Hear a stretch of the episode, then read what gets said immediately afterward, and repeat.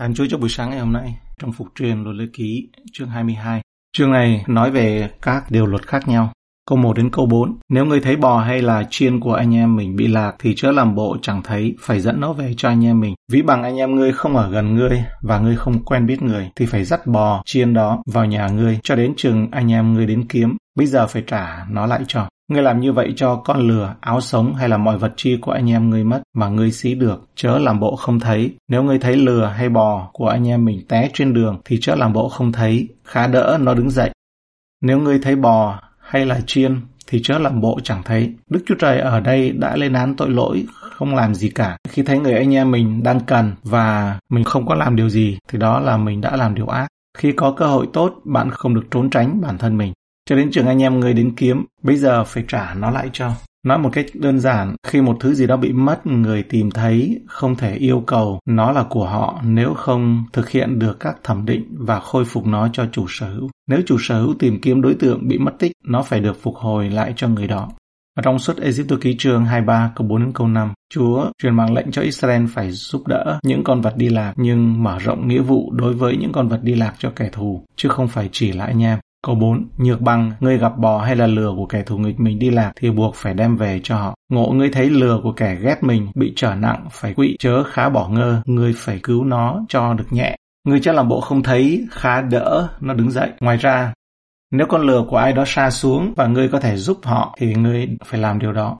Bỏ qua anh em mình, phớt lờ đi khi cần kíp và trốn tránh họ là phạm tội với anh em mình và phạm tội với Đức Chúa Trời mạng lệnh để giữ sự phân biệt giới tính trong trang phục. Câu 5. Người nữ không phép mặc quần áo của người nam và người nam cũng chẳng được mặc quần áo của người nữ vì ai làm điều đó lấy làm gớm ghiếc cho Jehovah Đức Chúa Trời người. Không phép mặc quần áo hay là bất kỳ điều gì của người nam. Vào thời cựu ước, đàn ông và phụ nữ mặc quần áo bề ngoài giống nhau, áo choàng dài và quần áo bó là phổ biến cho cả hai giới. Tuy nhiên, các loại quần áo cụ thể và cách mặc chúng đã phân biệt rõ ràng giữa các giới tính và mệnh lệnh này hướng dẫn dân sự của Đức Chúa Trời tôn trọng những sự khác biệt đó. Người nam cũng chẳng được mặc quần áo của người nữ. Điều này không cấm người nam mặc áo choàng dài giống như váy, nhưng rõ ràng nó nghiêm cấm một người đàn ông ăn mặc như phụ nữ, điều quá phổ biến ở trong nền văn hóa hiện đại của chúng ta và tất cả nó đều được chấp nhận. Sự gia tăng mạnh mẽ của việc mặc quần áo chéo, chủ nghĩa chuyển giới, hành vi ái nam ái nữ hay là hành vi hoán đổi giới tính ở trong nền văn hóa của chúng ta là một sự trà đạp đáng kinh ngạc đối với điều răn này và sẽ gặt hái nhiều đắng cay trong văn hóa của chúng ta. Vì ai làm điều đó lấy làm gớm ghiếc cho Jehovah Đức Chúa Trời ngươi. Mang lệnh tuân theo sự phân biệt giữa các giới tính này rất quan trọng. Những người không tuân theo nó được gọi là sự ghê tởm đối với Chúa Điều này không chỉ bởi vì mặc quần áo chéo là một đặc điểm của ngoại giáo, thờ hình tượng trong thế giới cổ đại, mà còn vì cái giá văn hóa khủng khiếp phải trả khi người ta phớt lờ đi, coi như không có sự khác biệt giữa nam và nữ. Các nhà viết sử sau này, chẳng hạn như là Lucian, Samosata và Eusebius, có nói về thực hành hóa trang trong việc thờ cúng thần Atate. Rõ ràng phụ nữ xuất hiện trong quần áo nam và nam dưới thì mặc quần áo của phụ nữ mang lệnh thể hiện lòng tốt đối với động vật câu 6 đến câu 7. Khi ngươi gặp ngoài đường hoặc ở trên cây hoặc ở dưới đất một ổ chim với con hay là trứng, mẹ đương ấp con hay là trứng thì chớ bắt chim mẹ luôn với chim con. Phải để chim mẹ đi, bắt con cho phần mình để ngươi được phước và sống lâu. Đức Chúa Trời đã ra lệnh cho loài vật một cách đơn giản và rõ ràng. Ngay cả một tổ chim cũng được quan tâm và chăm sóc đặc biệt. Một số nhà bình luận Do Thái nói rằng đây là điều răn nhỏ nhất hoặc là ít nhất trong tất cả các điều răn. Nhưng ngay cả như vậy thì nó cũng có một lời hứa ban phước cho những người biết vâng lời gắn liền với nó, rằng nó có thể tốt với bạn và để ngươi được phước và sống lâu.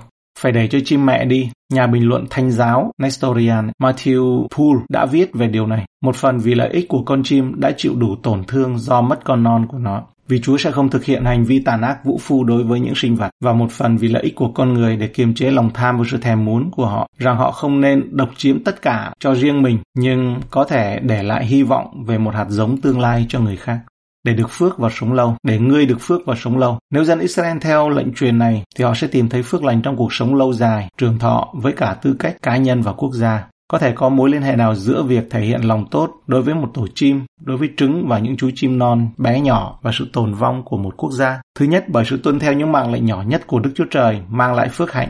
Nó đặt chúng ta vào một mối quan hệ phục tùng đúng mức đối với Ngài. Điều này luôn mang lại phước lành cho chúng ta.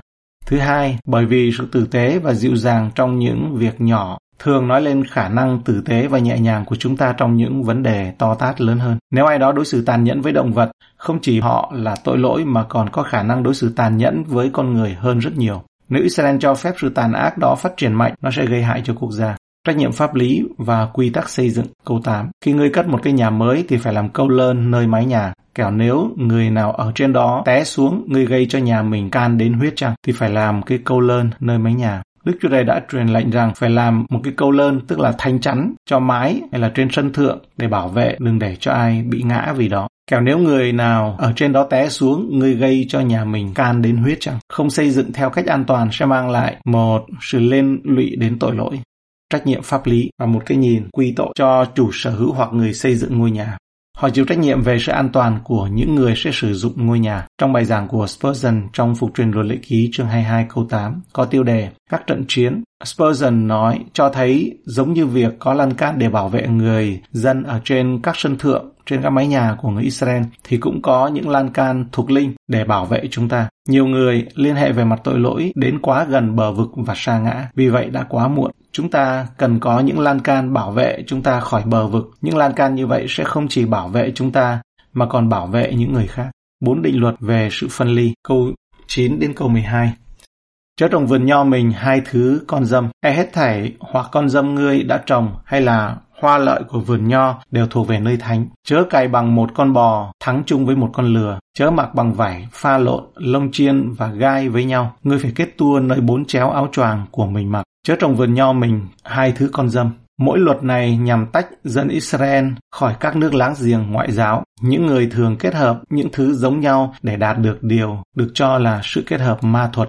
Chớ cày bằng một con bò thắng chung với một con lừa. Vì vậy trong các nền văn hóa ngoại giáo, người ta thường kết hợp các loại hạt giống khác nhau ở trong một vườn nho, hoặc cùng cày với một con bò và một con lừa, hoặc mặc quần áo bằng len và vải lanh trộn lẫn với nhau.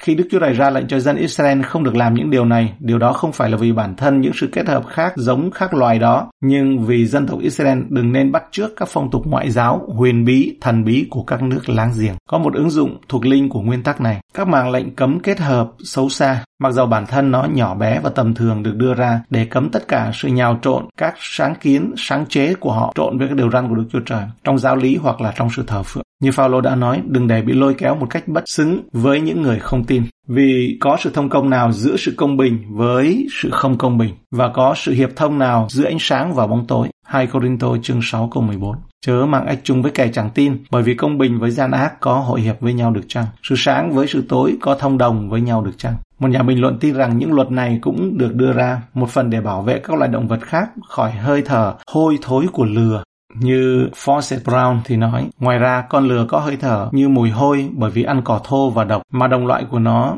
thì tìm cách tránh không chỉ độc hại, gây khó chịu mà còn tạo ra sự gầy gò hoặc nếu tiếp tục kéo dài sẽ dẫn đến tử vong. Người phải kết tuôn nơi bốn treo áo choàng của mình. Lệnh này cũng là để phân biệt dân Israel với các nước láng giềng ngoại giáo của họ.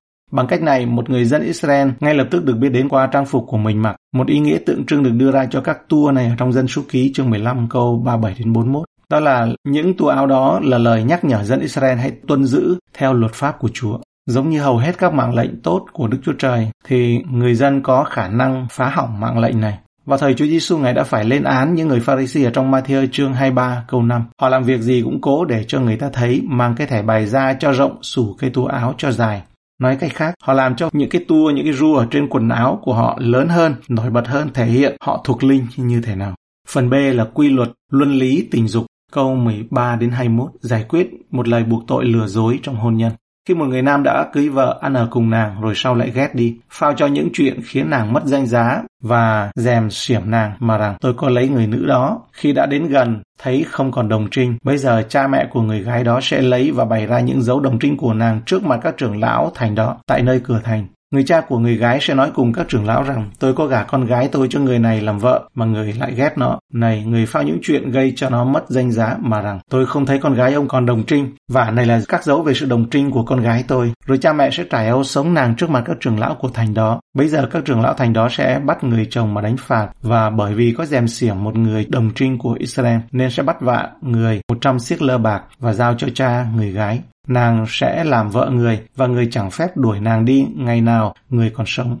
Nhưng nếu chuyện người nói là thật, nàng chẳng phải đồng trinh, thì các trưởng lão phải dẫn nàng đến cửa nhà cha nàng. Bá tánh của thành ấy sẽ lấy đá ném cho nàng chết vì nàng có phạm tội gian ác tại Israel mà hành dâm trong nhà cha mình. Người sẽ cất sự gian ác khỏi giữa mình là như vậy phao cho những chuyện khiến nàng mất danh giá. Ý tưởng là người đàn ông đã buộc tội vợ mình không còn trinh tiết khi họ kết hôn với nhau. Rõ ràng điều này đã được phát hiện vào đêm tân hôn của họ khi họ có quan hệ thân mật lần đầu tiên. Khi tôi đến với nàng thì thấy nàng không còn trinh tiết. Điều quan trọng là phải hiểu rằng ở Israel thời xưa sự trinh tiết được coi trọng. Việc từ bỏ trinh tiết trước hôn nhân được coi là một mất mát lớn và nếu một người phụ nữ được biết là đã mất trinh, điều đó làm giảm đáng kể cơ hội kết hôn của người đó. Theo nguyên tắc tương tự, nếu người chồng tin rằng vợ mình đã nói dối về sự trinh tiết của mình, anh ta cảm thấy bị lừa dối. Những gì sau đây là một nỗ lực để giải quyết vấn đề. Câu 15. Bây giờ cha mẹ của người gái đó sẽ lấy và bày ra những dấu đồng trinh của nàng tại nơi cửa thành. Theo phong tục thì một người phụ nữ Do Thái trước tiên sẽ thân mật với chồng mình trên một tấm vải đặc biệt, sẽ thu thập những giọt máu nhỏ được coi là bằng chứng về sự tinh tiết của người phụ nữ trẻ. Tấm vải dính máu này sau đó sẽ trở thành tài sản của cha mẹ người phụ nữ đã kết hôn, sẽ trở thành sở hữu của cha mẹ người phụ nữ đã kết hôn và họ giữ nó như một bằng chứng về sự trinh tiết của người con gái của mình. Nhiều người cho rằng phong tục chứng minh trinh tiết của người phụ nữ này là vô lý, bởi vì không phải lúc nào nó cũng có tác dụng. Một số người đã trả lời bằng cách nói rằng nó có tác dụng khi phụ nữ được gả vào lúc 12 hoặc 13 tuổi thôi. Như phong tục thời cựu ước thì thường là như vậy. Tuy nhiên, vì bất cứ lý do gì, phong tục đã phát huy tác dụng và vẫn được thực hành ở một số nơi trên thế giới. Những bằng chứng về sự trinh tiết, những bộ đồ hoặc quần áo có vết máu, mặc dù không thể là sai lầm, đã được chấp nhận rộng rãi ở vùng cận đông cổ đại như những dấu hiệu của sự trinh tiết trước đây vẫn được chấp nhận ở một số dân tộc ngày nay, trích dẫn của Kalan.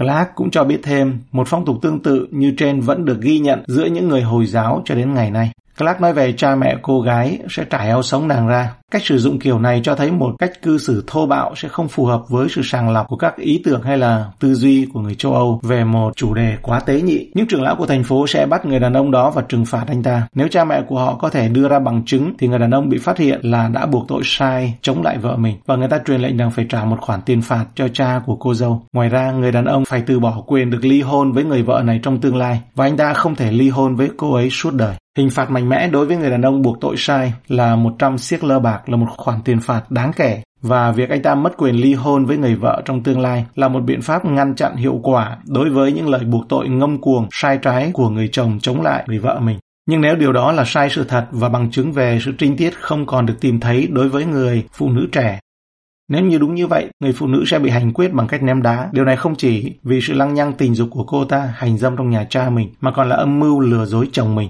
Luật này phải được xem liên quan đến mạng lệnh ở trong suất Ê-dô Thư Ký chương 22, câu 16 đến câu 17. Nếu kẻ nào hòa dụ và nằm với một người gái đồng trinh chưa hứa giá, thì kẻ đó phải nộp tiền sính và cưới nàng làm vợ. Nhưng bằng cha nàng quyết từ chối không gả, thì kẻ đó phải nộp bằng số tiền sính của người gái đồng trinh. Mạng lệnh rằng một người đàn ông dụ dỗ một người trinh nữ chắc chắn phải trả giá làm dâu để cô làm vợ mình. Luật này ở trong phục truyền luật lệ ký chống lại người phụ nữ thực sự cuồng dâm đã từ bỏ trinh tiết của mình nhưng chưa đòi quyền lợi của mình. Theo suất Ê ký chương 22 câu 16 17 cô ấy không coi trọng trinh tiết của mình vào thời điểm cô ấy bị mất trinh nhưng cô lại muốn đòi lại lợi ích của nó bằng cách lừa dối chồng mình. Tất cả những điều này chỉ đơn giản là củng cố nguyên tắc rằng trinh tiết được coi trọng, được đánh giá cao ở Israel. Ngày nay có quá nhiều người, đặc biệt là phụ nữ, bán rẻ bản thân bằng cách dễ dàng cho đi trinh tiết của mình. Một người đàn ông đã minh họa điều này bằng một câu chuyện có thật về một người bạn sở hữu một cửa hàng đồ cổ và có một chiếc bàn để bán. Chiếc bàn giá trị là 600 đô la, nhưng đã được đánh dấu xuống còn 300 đô la. Một người đàn ông đã cố gắng mặc cả cô xuống 200 đô la và cô không những từ chối mà còn nhận ra giá trị thực của chiếc bàn và tăng giá nó lên đúng mức giá trị thực của nó. Ngay cả khi được đề nghị là 300 đô la, người đàn ông cuối cùng đã mua chiếc bàn với giá 600 đô la và chắc chắn coi nó như một chiếc bàn 600 đô la bởi vì giá trị của nó đã được tìm thấy. Nhiều người phụ nữ biết mình bị đàn ông đối xử tệ bạc và đã góp phần gây ra vấn đề, hùa vào thêm nữa, đổ dầu thêm vào lửa nữa bằng cách là bán rẻ bản thân. Hình phạt cho tội ngoại tình, câu 22. Khi người ta gặp một người nam nằm cùng một người nữ có chồng, thì người nam luôn với người nữ cả hai đều phải bị chết. Ấy, người sẽ cất sự ác khỏi Israel là như vậy. Cả hai đều phải bị chết. Đức Chúa Trời đã truyền lệnh tử hình cho tội ngoại tình. Điều này chủ yếu là do hậu quả xã hội cực kỳ to lớn của tội lỗi này. Vì vậy Đức Chúa Trời đã ra lệnh hình phạt tối hậu đối với nó. Đức Chúa Trời cũng chỉ dẫn cụ thể thì người nam luôn với người nữ. Ngoại tình không bị lên án với tiêu chuẩn gấp đôi. Nếu điều đó là sai đối với người phụ nữ, thì điều đó là sai đối với người đàn ông và ngược lại. Sau đó cả hai đều phải bị chết. Thực tế là, hình phạt tử hình này hiếm khi được thực hiện Như trường hợp, hầu hết các trường hợp này đều áp dụng hình phạt tử hình. Điều này là do bất kỳ tội ác vốn có nào cũng cần có hai hoặc ba nhân chứng và các nhân chứng phải chắc chắn về những gì họ nhìn thấy đến mức sẵn sàng ném hòn đá đầu tiên, tức là bắt đầu cuộc hành quyết. Như trong phục truyền luật lệ ký chương 17 câu 6 câu 7. Cứ theo lời của hai hoặc ba người chứng mới xử tử kẻ đáng bị chết, nhưng cứ lời của một người chứng không đủ xử tử người. Tay của các người chứng phải tra vào mình nó đầu hết đang làm cho nó chết, kế sau tay của cả dân sự. Như vậy người sẽ cất kẻ hung ác khỏi giữa mình. Vì vậy, đặc biệt trong trường hợp ngoại tình hoặc các tội lỗi tình dục khác sẽ hiếm khi có hai nhân chứng sẵn sàng tiến hành vụ hành quyết và do đó hình phạt tử hình sẽ không được thực hiện. Điều này cũng giúp chúng ta hiểu những gì Chúa Giêsu đang làm khi đối đầu với đám đông. Những người đã mang đến cho Ngài người phụ nữ bị bắt vì tội ngoại tình bằng sự hiện diện và lời nói của mình. Họ tuyên bố đã bắt được người phụ nữ đang thực hiện hành vi, nhưng tại sao sau đó họ lại không bắt tội người đàn ông đó? Và ai là người sẵn sàng ném viên đá đầu tiên? Tức là để bắt đầu cuộc hành quyết thì không ai ném viên đá đầu tiên cả cho nên mọi người đều bỏ đi. Trong răng chương 8 câu 1 đến câu 12 ấy người sẽ cắt sự ác khỏi Israel là như vậy. Mặc dù án tử hình đối với tội ngoại tình hiếm khi được thực hiện nhưng nó vẫn có giá trị. Nó truyền đạt một cách to tát và rõ ràng một lý tưởng mà Israel phải sống theo và nó khiến người ta coi tội lỗi của họ là nghiêm trọng hơn nhiều. Ngày nay chúng ta đã bỏ đi lý tưởng này và mọi người không còn quan tâm nhiều đến việc ngoại tình và kết quả là xã hội phải chịu đựng rất nhiều. Thậm chí ở tại phương Tây này còn có một cái tục mà được tuyên truyền ở trên truyền thông nữa là đổi vợ, vợ chồng hoán đổi cho nhau. Mà giống như là một trò chơi vậy. Với sự thỏa thuận của hai bên nhé, của hai cặp.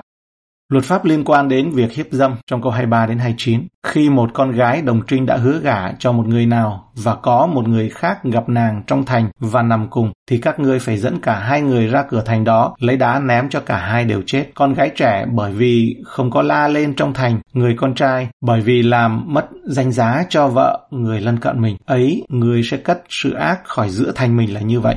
Nhưng nếu người nam gặp con gái hứa gả tại trong đồng ruộng, hành hung nằm với nàng, thì chỉ người nam phải chết một mình mà thôi. Chớ làm điều chi cho con gái trẻ đó, vì nàng không có phạm tội đáng chết. Việc này giống như sự một người giấy lên cùng kẻ lân cận mình và giết người đi. Vì người nam gặp con gái trẻ đã hứa gả đó ở ngoài đồng, nàng có thể la lên mà không ai giải cứu. Nếu một người nam gặp một con gái trẻ đồng trinh, chưa hứa gả, bắt nàng nằm cùng mà người ta gặp tại trận, thì người nam đã nằm cùng gái trẻ đó phải nạp cho cha nàng 50 siếc lơ bạc, rồi nàng sẽ làm vợ người, bởi vì người có làm nhục nàng. Người còn sống ngày nào thì chẳng được phép đuổi nàng đi.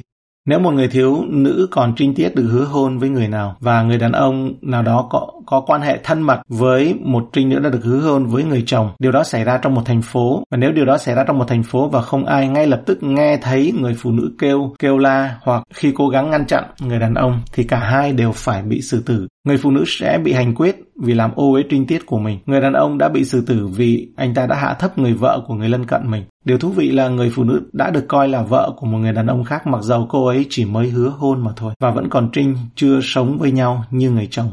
Nhưng nếu một người đàn ông tìm thấy một cô gái trẻ đã hứa hôn ở nông thôn, nếu một người đàn ông có quan hệ thân mật với một trinh nữ đã được hứa hôn và nó xảy ra ở nông thôn, nơi không ai có thể nghe thấy người phụ nữ ngay cả khi cô ta phải kêu lên, thì chỉ có người đàn ông bị xử tử vì người phụ nữ được cho là nạn nhân của vụ hiếp dâm. Đáng chú ý, người phụ nữ không bị đổ lỗi cho vụ cưỡng hiếp và người ta cho rằng cô ấy vô tội trong tình huống này. Nếu một người đàn ông tìm thấy một cô gái trẻ còn trinh chưa được hứa hôn và có quan hệ thân mật với cô ta thì anh ta phải nộp phạt và có nghĩa vụ phải kết hôn với người phụ nữ đó. Có lẽ nếu cô ta muốn lấy anh ta. Vì vậy cho nên là bị tước quyền ly hôn với cô trong tương lai. Có nghĩa là muốn ly hôn, ly dị cũng không được nữa. Một số nhà bình luận Do Thái lưu ý rằng 50 shekel bạc phải được trả thêm vào của hồi môn. Luật liên quan đến loạn luân, câu 30. Chẳng ai nên lấy vợ kế của cha mình, cũng đừng dở vặt áo của cha mình. Một người đàn ông không được phép lấy vợ của cha mình, điều này có thể mô tả trong trường hợp một người con trai kết hôn với mẹ kế của mình sau khi cha anh ta qua đời. Đây được coi là loạn luân mặc dầu không có quan hệ huyết thống bởi vì anh ta đã bị coi là dở vặt áo của cha mình hay là trong bản tiếng Anh thì nói là làm ô uế giường của cha mình. Cũng đừng dở vặt áo của cha mình, tức là đừng làm ô uế giường của cha mình. Điều đáng chú ý, đây chính xác là quan hệ trái đạo đức mà Hội Thánh Corinto đã dung thứ, đã chứa chấp trong một Corinto chương 5, câu 1 câu 2 thì nói điều đó nhưng mà chúng ta đọc đến câu 8 thì để xem cách giải quyết của sứ đồ Phaolô. Có tin đồn ra khắp nơi rằng trong anh em có sự dâm loạn. Dâm loạn đến thế, dẫu người ngoài đạo cũng chẳng có giống như vậy, là đến nỗi trong anh em có kẻ lấy vợ của cha mình. Anh em còn lên mình kiêu ngạo, anh em chẳng từng buồn rầu, hầu cho kẻ phạm tội đó bị trừ bỏ khỏi vòng anh em thì hơn. Về phần tôi giàu thân xa cách mà lòng ở tại đó, vì anh em và lòng tôi được hội hiệp với quyền phép của Đức Chúa Giêsu là Chúa chúng ta, nên tôi đã dường như có mặt ở đó. Nhân danh Đức Chúa Giêsu là Chúa chúng ta tuyên án kẻ phạm tội đó rằng một người như thế phải bị phó cho quỷ sa tăng để hủy hoại phần xác thịt hầu cho linh hồn được cứu trong ngày Đức Chúa Giêsu. Thật anh em chẳng có chữ cớ mà khoe mình đâu. Anh em há chẳng biết rằng một chút men làm cho cả đống bột dậy lên sao. Hãy làm cho mình sạch men cũ đi, hầu cho anh em trở nên bột nhồi mới không men, như anh em là bánh không men vậy. Vì Đấng Christ là con sinh lễ vượt qua của chúng ta đã bị giết rồi. Vậy thì chúng ta hãy giữ lễ, chớ dùng men cũ, chớ dùng men gian ác độc dữ, nhưng dùng bánh không men của sự thật thà và của lẽ thật. Ở đây chúng ta thấy luôn một cái giải quyết ở trong tân ước. Trong cựu ước thì là ném đá những trường hợp này. Nhưng mà còn trong tân ước, trong trường hợp nếu mà cố tình thì là phó cho quỷ Satan để hủy hoại về phần xác thịt. Trường hợp này chúng ta có thể hiểu là không còn quyền gì nữa, không còn được sự che phủ thuộc linh nữa. Còn ở trong hội thánh, trong anh em ấy thì sao? cần phải làm sạch men cũ bởi vì cái việc việc này ấy cái hành động này của người đó là cái men và gây vấp phạm cho những người khác cho nên cần phải làm sạch men cũ làm để cho nó không có dậy đống bột lên cất khỏi cái men cũ để trở nên bột nhồi mới không men nha nhé em là bánh không men bởi vì đấng Christ là con sinh của lễ vượt qua đã bị giết rồi những cái men những cái sự bắt trước đó là những sự bắt trước ấy đó là những cái sự bị ảnh hưởng nhưng mà cần dùng bánh không men của sự thật thà và của lẽ thật Dạ cảm ơn Chúa đó là trong uh, chương này. Chúng con dâng lời cảm tạ Ngài cho lời của Ngài đây.